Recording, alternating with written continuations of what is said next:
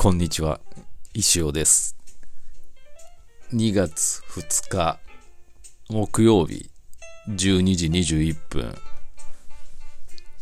書斎。書斎って言うとなんかちょっと、あれだな、仕事場。なんて言ったらいいんだろうな。石尾。なんでしょうね。仕事場、仕事場。何かあの、いい名前を募集してますけど。からお送りしております。もうね、このラジオやっぱこの時間が一番いい。なんか、ちょうど昼休憩な感じで、今から昼ご飯を食べようか、うん、迷う感じの時にやるのが一番いいなと思ってて。もう、もうちょっと昼でや、昼間やっていこうと思ってます。よろしくお願いします。まあ、皆さんもね、例えばお仕事中の人も、まあ、12時から1時まで休みの場合って多いじゃないですか。まあまあ、そこで聞けとは言わないですけど、なんかこう、1時間際ぐらいに、もうね、あの、レディオがアップされてたら、ちょうどなんか 2, 2倍速、3倍速ぐらいで聞いて、あの、生の情報はすぐね、ラジオ聞ける感じでいいんじゃないかなと思いますけど、いかがですかね。それはさておき、昨日はあの石尾のライブご視聴くださった方々ありがとうございました。まああの、ずっと1年間やってきたあの誕生石行が昨日で最後でして2月の誕生石行を出しまして、はい。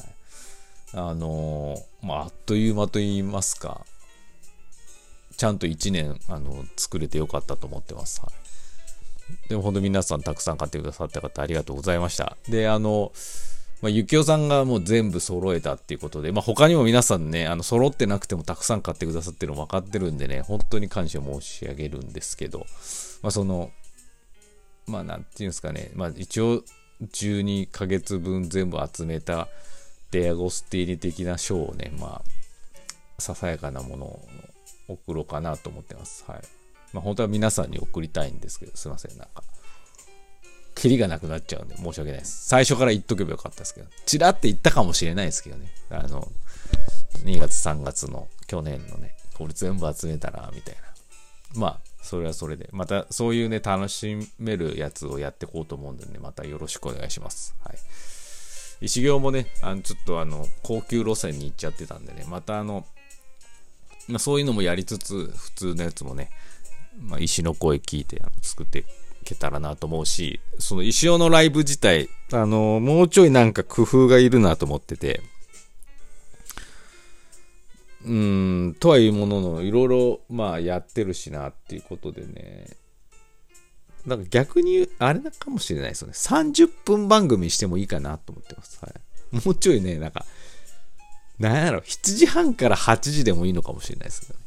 その辺のアンケートをまたちょっと取るか取らないか分かんないですけど、今、今喋りながら思ったんで、アンケートね。まあなんか、インスタメインにインスタのライブなんでね、まあ、ツイッターでもアンケート機能あるんで、あれですけど、えーライブが、どんぐらいなんか、この時間でいいのか的なのをまた参考がてら聞こうと思いますんで、見かけましたら、ご回答の方よろしくお願いします。はい。そう。なんかね、ちょっとあの、ネタも少なくなってくるっていうか、うん、やっぱりね、うん、あの、うん、まあ、これも、ま、うん、そうだよね。30分凝縮した、無駄、私の無駄なダラダラの喋るもあれなんでね、30分凝縮した方がもしかしたらいいんじゃないかっていうのも思ってて、1時間もあと皆さんも大変でしょうし、30分番組なんだって思うと、まあ、30分ならいいか、みたいなね、思うかもしれないし、はい。なんで、ちょっとその辺をもうちょい詰めていけたらなと思ってますんで、よろしくお願いします。はい。で、今日はね、今日はまあ一応ね、晴れてますけど、風が強い。タオルとか飛んでくもん、マジで勘弁してほしい。洗濯バサミがないんですよね。あの、全部劣化して、あの、割れてしまったやつなんでね。はい、後で買いに行こう、100均で。ていう感じです。えー、じゃあ、お便りね。昨日のアンサー来てます、かっちゃん。お便りを読み、あ、いかん。読みたいと思います。エミさんから来てます。昨日のかっちゃんのね、岐阜市にまつわる、まあ、メリット、岐阜市に住むメリット、デメリット的なのをね、教えてくださいっていう、あれなんですけど、エミさんからいただきました。先生、こんにちは。昨日のカッツンさんからの質問、一岐阜市民からお答えします。まず、岐阜市の良いところ。はい、かっちゃん、これメモってくださいよ。都会と田舎の中間という感じで生活しやすいところ。わあ、まさにこれですよね。うん。まあ、岐阜市っつってもまあ、エミさんもまあ、割とながら、あ、言っちゃったな。まあまあ、わかるからいいか。ながら地域なんでね。いい、いいところなんですよ。非常に。そう。だこの岐阜市っつってもね、昨日も言ったけど、我々ちょっとなんか、ちょっとすいません、なんか偉そうな言っちゃうんですけど、ながら、ながらっていう地域が、あの、ま岐阜、長良川とか金華山のふもとの辺とか、あの、あの辺はいい感じですけどね。はい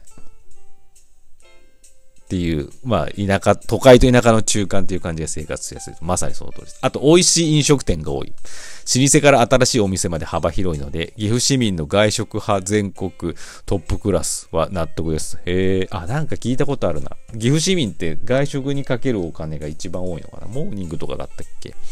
まあ、とにかく、まあ、そういう美味しい店があるからっていうのが、なんでしょうね。あの、まあ、いろんなところもあると思うんですけどね。うん、確かに、たくさんね、いいところありますよ。はい。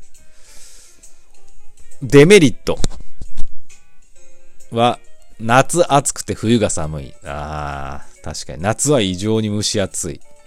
山だからかな。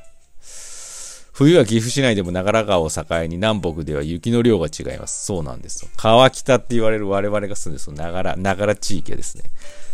そう、雪凍ったりね、まあいろいろあるんですよね。頻繁じゃないですけど、年に3回ぐらいドカンと降るかな。うん、2、3回。川北はスタッドレスタイヤがないと冬場の運転は危険でそうなんです。私履いてないですけどね。はい。そんな感じですよね。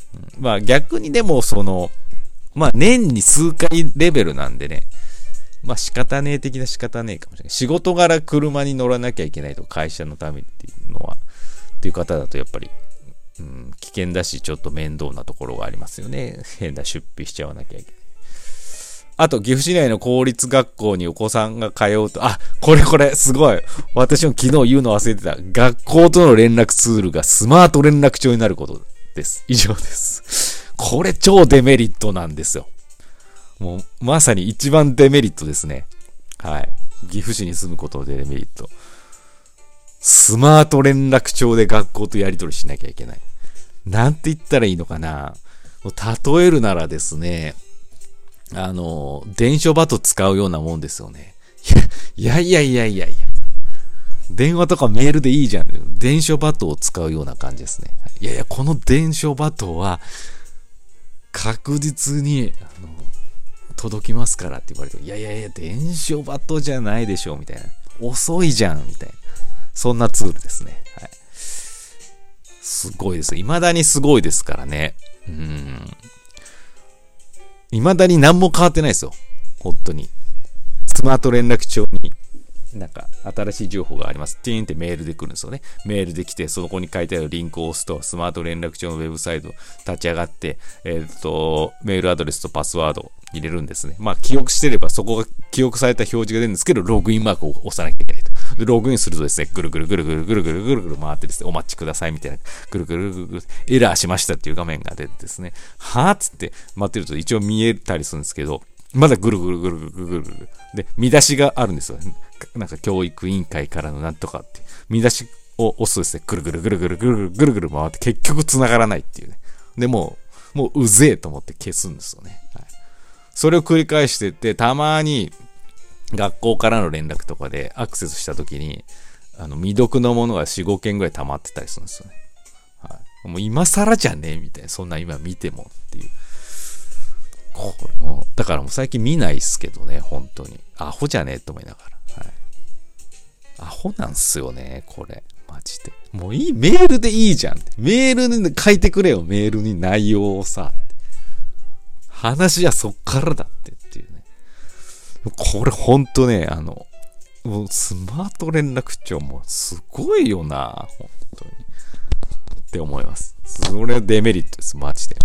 なんで、そ、そこれに関してはですね、いやもう、それ、それは困るわっていう方はですね、笠松町か、同じ岐阜でもね、岐阜県でも笠松町か関市に行けばですね、アプリの、アプリ、同じようなね、ことができるですね。アプリを使って。